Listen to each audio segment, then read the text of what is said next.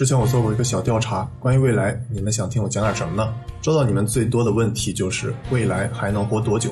说实话，表面看上去未来活的确实不怎么样啊。比如未来已经从最高峰时期的九千九百人裁员到少于七千五百人，而且未来在二零一九年三季度末总资产为一百六十八点四亿，总负债为一百八十九点五亿，已经是资不抵债了。说白了就是盘盘未来手头上那点东西还不够还债的感觉比我还穷。但又让很多人看不懂的是，在二零二零年初，未来股价涨势极其凶猛，而且未来有一大波特别忠实的未来粉，数量和未来黑不相上下。你可以经常看。到双方动不动就来场键盘圣战，可能我这期视频也要成为他们的战场了。那今天我就来谈一谈，未来作为一家电动车网红企业，到底还能活多久呢？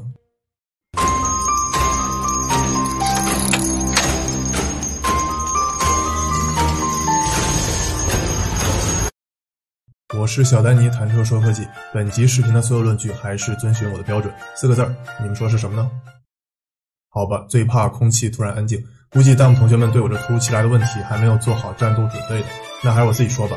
以我，啊不，随你反驳。所有论据来自于未来招股书、财报、电话会原文、未来老板里边访谈等等，全是一手信息。保持我对论据的洁癖。接下来你们要准备好了，没准一会儿我又蹦出来个问题，别让我跟你们在这尬聊了，搞得我怪没面子的。说回主题，未来到底能活多久呢？我知道很多人都希望我给你一个简单粗暴的答案，比如未来还能活三个月，然后你就可以关掉我的视频，继续看你的小姐姐宅舞、华农烤猪鼠。嗯，别说还挺押韵的，有那味儿了。但是你想多了，我不能给你一个简单粗暴的答案，我只能给你一个负责答案。你让我用具体数字来回答未来还能活几个月这个问题，就像你在 Dan Data 上期视频里问我星巴克和瑞幸咖啡到底哪个好喝一样难回答。真实的商业社会并不是一道简单的计算题，而是一道多选题。如果用 Geoffrey Moore 在《跨越鸿沟》一书中的模型来看未来，未来正好处于跨越鸿沟进行时 ING 的状态。虽然我给不了你具体数字，未来还能活几个月，原因我之后说，但我可以按照紧迫程度来回答这个问题。未来能活多久，要看哪三个方面呢？先说最紧迫的，未来的现金流。现在你随便在网上搜搜，就可以看到很多貌似专业的新闻小编们写未来亏了几百个亿，然后就断言未来没有未来。我多说两句啊，现在媒体都爱搞什么大俗标题党，未来没有未来。自己还以为未来和未来这俩词儿谐音梗挺有意思的，其实就是在那儿自嗨。就跟某某 TV 主持人大赛参赛选手们也爱搞什么谐音梗介绍自己名字一样无聊。就像我要是这么介绍自己，我是小丹尼，我爱吃蛋泥，估计你们听完都想抽我大嘴巴子了。所以你们媒体还是少搞一些什么标题党，专心做好深度内容，比起什么梗的标题都要重要的多。让一个观众点进来夸你内容做得好，远比让十个观众点进来骂你强得多。说回未来，反正跑题是我的常规项目了，你们都习惯了，所以才需要我视频右边的进度条提示。虽然之前我也写过文章分析未来到底亏了多少钱，但我不会像新闻小编们说未来亏多少个亿就随意断言未来没有未来。在我看来，这些都是非常业余的分析行为。举个最简单的例子，亚马逊亏损了二十来年，现在仍然活得很好。而且市值做到了万亿美元左右，稍微懂点财务知识的都知道，未来到底能活多久，看的并不是它利润表中亏损了多少，而是要看未来的现金流量表。这里我给小白们科普一下，企业最重要的三张财务报表，估计你们很多人都知道。三张财务报表分别指的是哪三张呢？数五个数，等你们来回答。五、四、三、二、一，我说答案，分别为资产负债表、利润表和现金流量表。三张表的功能分别是：资产负债表显示了你在某个时间点的资产负债和所有者权益情况，说白了就是盘盘你的家底儿有多厚，是不是普通家庭；利润表显示了你在某个时间段挣了还是亏了，简单说就是看看你到底是不是个败家子儿；而现金流量表主要体现了你的风险情况，展示了你流动性最强、最体现你风险水平的资产。现金的流入流出状况，说白了就是别管你是不是败家子儿，只要你背后有金主爸爸给钱，你就可以无限避剑回城，满血复活。这也是我为什么说要看未来到底能活多久，看的并不是它利润表中亏损了多少。而是要看未来的现金流量表，就像我说的，只要未来有金主爸爸支持现金流，别管未来亏多少，都能一直满血复活。那未来背后的金主爸爸是谁呢？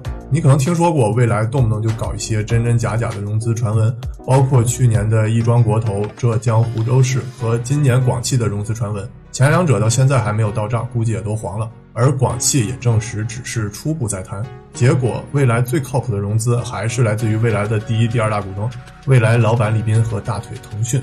我由衷的感叹一句：果然，互联网圈的朋友才是斌哥的兄弟啊！顺便说一句，东哥也是未来的兄弟。我认为真兄弟不是只让你为他加班干活，而是要成为利益共同体。就像东哥和斌哥才是真正的哥俩好。既然我说看未来还能活多久，重点要去看他的现金流量表。不知道你是不是发现一个现象？为什么现在媒体都在谈未来亏损了多少，但很少有媒体去谈未来的现金流呢？事实上，也不能全怪这些媒体小编们，一方面是他们的水平有限，另一方面也怪未来自己。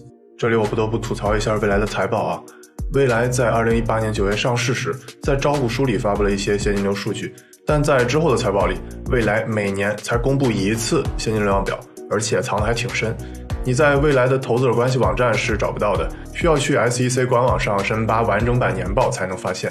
这就是未来的不对了啊！你作为一家烧钱这么猛的造车新势力，而且现金流量表又是看企业风险的最重要的一张财务报表。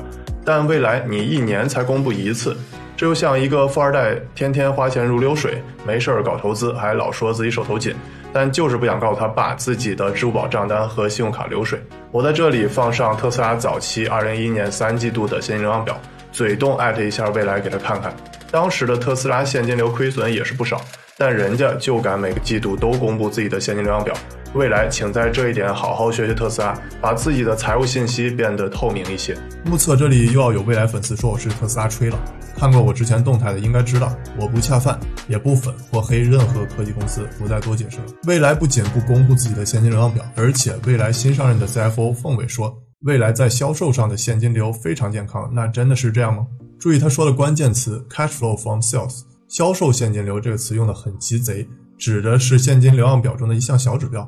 再给小白们科普一下，现金流量表中最重要的三个指标：经营活动产生的现金流、投资活动产生的现金流和融资活动产生的现金流。那未来 CFO 说的 cash flow from sales 只是经营活动产生的现金流中一个小指标，这就遇到难题了。我说现金流量表是分析未来还能活多久最需要去看的，但未来却不怎么公布自己的现金流量表，那怎么办呢？有两个办法。先说第一个办法，我在这里呼吁未来尽快每个季度都公布自己的现金流量表。让公司财务状况变得更加透明，这也是最好的结果，但希望渺茫。但愿未来官方能看到我的这个视频，我也能做点贡献吧。未来你的现金流量表不只是我想看，而且我估计很多未来车主和潜在车主们也想看到你的企业风险状况。毕竟未来承诺了那么多年的常年服务给这些车主们，但所有这些服务的前提都是未来能好好活下去。哦，对了。还有未来那七千五百名员工，希望我的视频能对你们的职业发展选择有帮助。第二个办法，我可以做一些推测分析供你们参考。先说我如何判断一家公司能活多久呢？分为三步。第一步，分析现有高流动性资产有多少，这些都是可以饮鸩止渴、解燃眉之急的资产。这里说未来的高流动性资产包括了三种：现金及现金等价物、现实性现金和短期投资。其实我们要看流动资产，可以分为三个层级，苛刻程度由高至低：一、只看现金及现金等价物；二、看高流动性资产；三看全部流动资产。所以你可以看出，我在这里取的是对未来中等苛刻程度的指标。小白们可以简单理解为，咱们不光看未来手头上现金有多少，还要盘盘未来信用卡、余额宝、白条这些可以短期套现的有多少。我们可以从未来二零一九年三季度财报中看到。未来的高流动性资产为十九点六亿人民币，你先记住这个数。第二步，分析主要影响现金流的活动，我总结为两方面：正现金流和负现金流。说白了就是钱多了还是钱少了。先说正现金流，未来主要有三件事：一、收取新款车型 EC 六的两千元预付金；二、缩减成本费用，比如继续裁员；三、找到新融资。再看负现金流，也是三件事：一、门店扩张，比如未来在财报里说 New House 和 New Space 现在有七十多家。将会在二零二零年扩展到两百家左右。二、新车的研发投入，比如 EC 六和二零二零款 ES 六等等。三、充电网络的扩张，你也知道，未来的一大特色就是充电网络铺的很大。交流加充桩、直流加充桩、超充桩、换电站、移动充电车以及接入未来 APP 的二十八万根第三方桩。以上这些都是影响未来现金流的活动，也是未来可以根据自身情况来动态调整的。比如未来发现现金流紧张，那就还得继续裁人。就是这些动态因素太多了，所以我才会在之前说，真实的商业社会并不是一道计算题，而是一道多选题，也是我只能做推测的原因之一。接着说第三步，计算高流动性资产的生命周期，就是假设我在上一步所说的影响未来现金流的活动没有重大变化，比如没有重大的投资或融资活动，那未来现有的十九点六亿高流动性资产，也就是我在第一步让你记住的这个数字，还能够撑几个月的呢？之前我说了，未来很鸡贼的在招股书之后，就每年才公布一次现金流量表，那我们只能通过招股书和二零一八年报上的现金流数据进行大致的估算。我们看未来在二零一六、二零一七全年的经营活动产生的现金流，分别为负二十二亿和负四十五点七亿元人民币，而在二零一八年为负七十九亿人民币。所以可以保守估算，未来每年经营活动产生现金流在负八十亿元量级左右，也就是每个月差不多负六到七个亿。这么看来，未来目前账上的十九点六亿高流动性资产也就够撑三个月左右。以上都是我的推算，供你参考。为什么只能推算和推算过程，我都说得很清楚了，所以你反驳。最后说下我的观点，其实未来还不至于活不下去，最差的结果就是被收购，类似我以前讲的摩拜单车被美团收购。再说未来第二紧迫的事情，外三圈产品能否赚钱？这里我先介绍一个四圈模型。四圈包括了一般产品、期望产品、延伸产品和潜在产品。说白了就是把一家公司的产品按照业务相关程度分为了四个层级。举个例子你就明白了。先说第一个圈，一般产品，指的是消费者拿到手中的有形核心产品，比如未来的一般产品就是电动车，包括 ES 六、ES 八和之后的 EC 六，这个很好理解。再说第二个圈，期望产品，通常指的是软件和服务，比如很多人买个 iPhone。是觉得 iOS 操作系统真香。说到未来的期望产品，指的就是未来的充电网络、New Pilot 自动驾驶、New House 社区活动等等。第三个圈延伸产品，指的是一些周边产品，比如未来的车周边，包括脚垫、n o m i 装扮什么的，还有未来和各种高大上的设计师联名创作产品。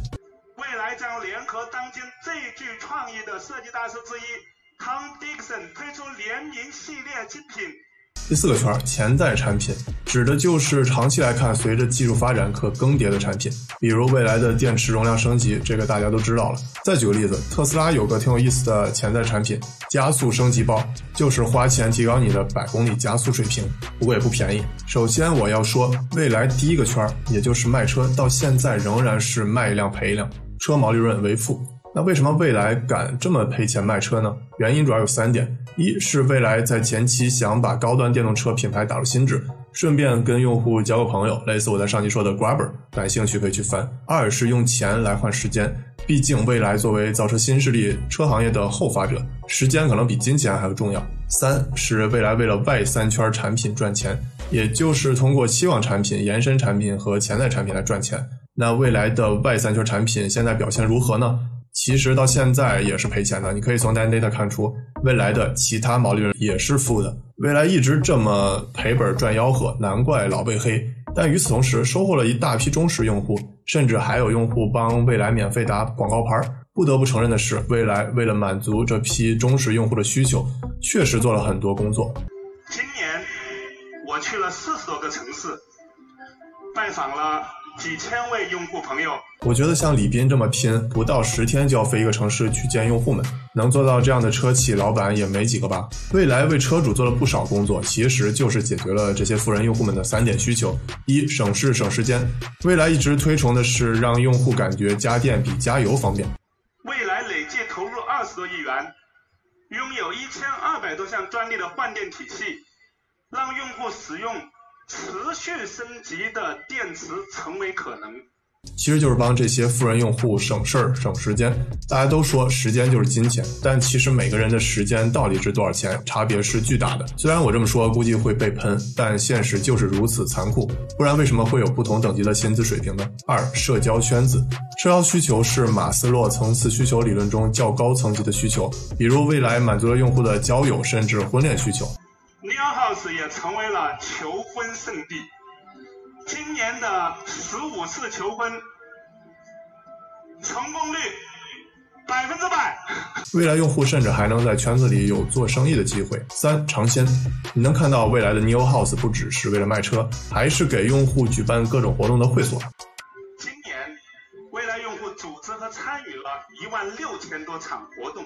而且这些活动不只是吃喝玩乐，还包括了一些大咖知识演讲。未来解决了富人用户们以上三点需求，真是又费心又费钱。虽然感觉是花里胡哨、不务正业，但还是有一定的长期价值。所以未来才能收获一大批忠实粉丝。难怪未来有百分之四十五的订单来自于老用户推荐。这回你理解了吗？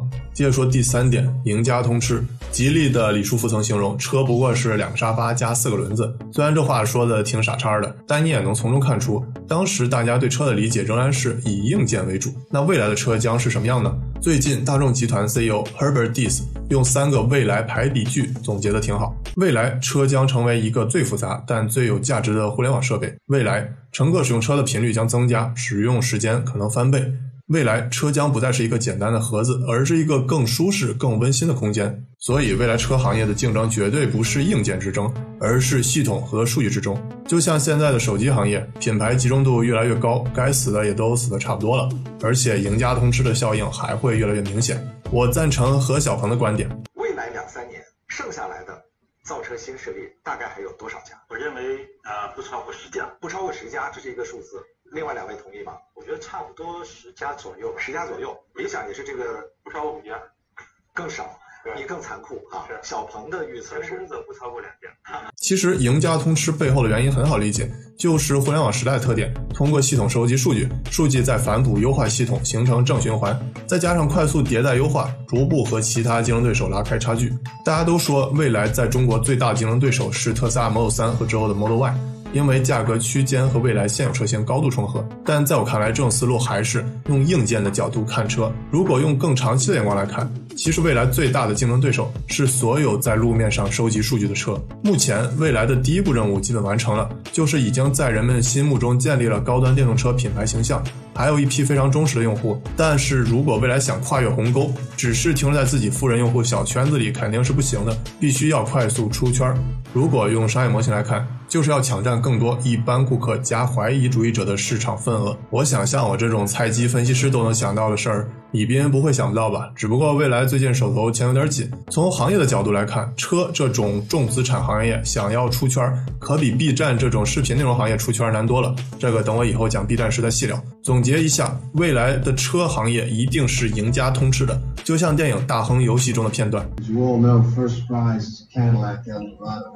Second prize Second tries, is said, Third prize is your fire.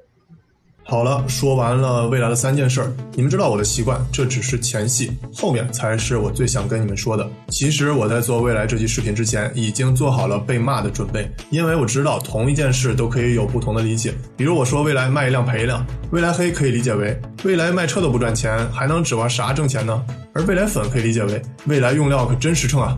网络情绪就是这么复杂，而我只能争取就事论事。戴森说过，网络并不能改变人性，它只是提供某种前所未有的可能性，把人性中潜在的某种因素激发出来。说白了，就是网络放大了人的情绪，尤其是放大了人们对未来这种网红公司的情绪。一方面，爱他的人给未来吹各种彩虹屁，有些未来粉仿佛比传销还要卖力。比如之前我在未来 App 上展示一个未来官方公布的原文和数据事实，也要被各种未来粉怒怼，说我是特斯拉卧底，跪舔特斯拉，小丑你够了等等这些话。这种感觉就像这些未来粉本来想用枪瞄准我这样一个假想敌，结果枪口不小心对准了自己的长官未来官方。我相信真正理性客观的未来车主也是不愿意和这些非理性未来粉共称为同类人吧，因为。毕竟有经济实力去买一辆未来的人，绝大部分是受过良好教育的理性思考者。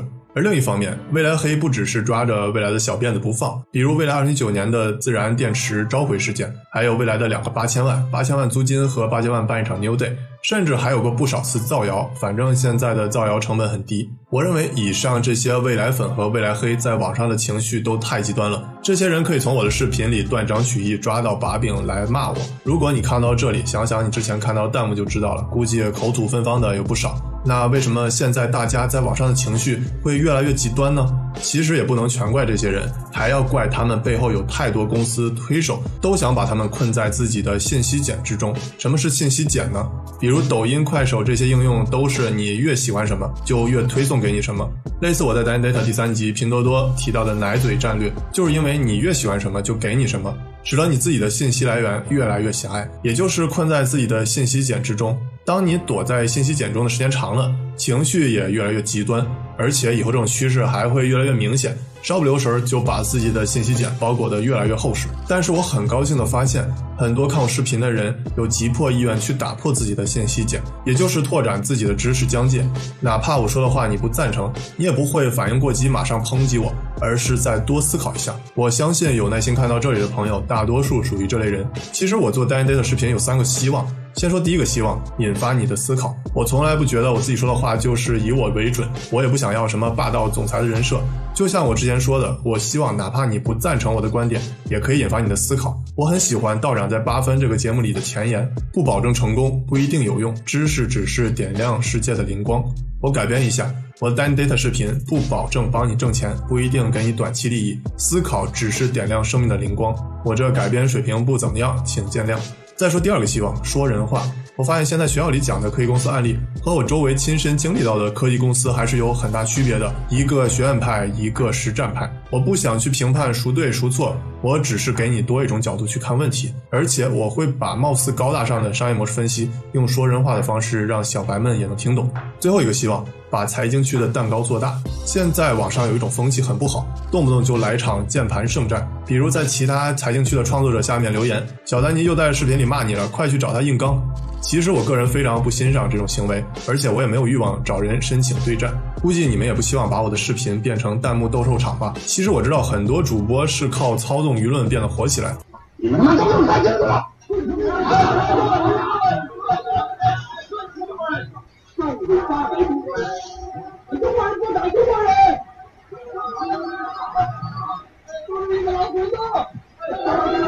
但我不想采用这种下三滥的方式涨粉，因为我很赞同李诞的这段话。操纵太太蠢了。其实这个是一个，你如果不是那种心狠手辣的人啊，真是很危险的事儿，他是会反噬的。嗯，你不能说你今儿把这十万人操纵了一下，明儿不管人家了，那这十万人掉头就来找你，说你。我希望大家对待财经区的所有创作者们都是抱以友善的态度。哪怕大家的选择不同，有数据流派，也有故事会，你可以不喜欢，但也没必要去喷。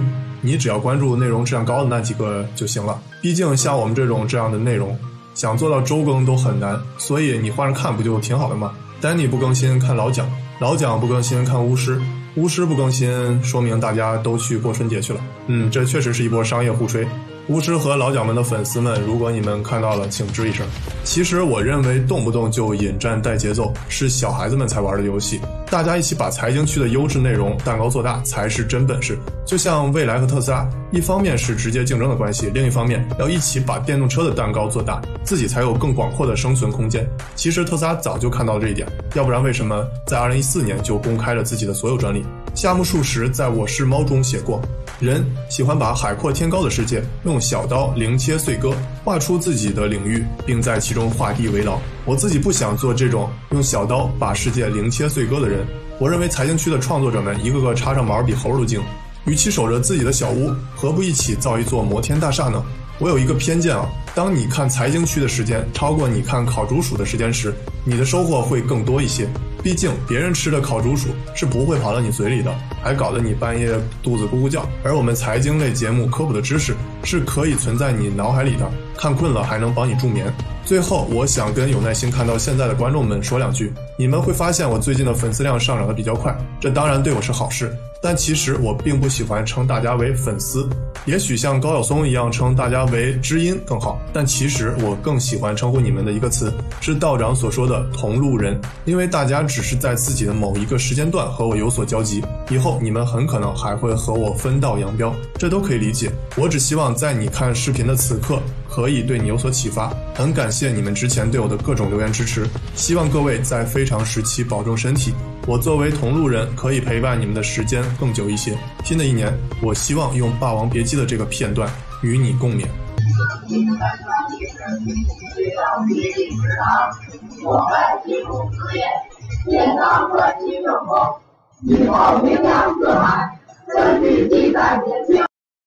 我是小丹尼，谈车说科技。其实我知道很多人都想看我拿蔚来和特斯拉做一个对比分析。但我很难在一集单 day 的视频里把两家公司的商业模式讲透彻，所以我有个想法需要你们的反馈。我想再新开一个系列视频，可能叫 Danny PK，这么有点俗啊，暴露年龄了。这个新系列就把我在 Danny Data 系列视频里讲过的科技公司，再做一个对标 PK 分析，比如第一集的特斯拉对标第五集的未来，而 Danny Data 系列视频还是专注分析某一家科技公司长期发展的商业模式。你们感兴趣吗？请给我留言，或者你们还想看我分析哪些科技公司呢？期待你的反馈。Tech Never Die，会见。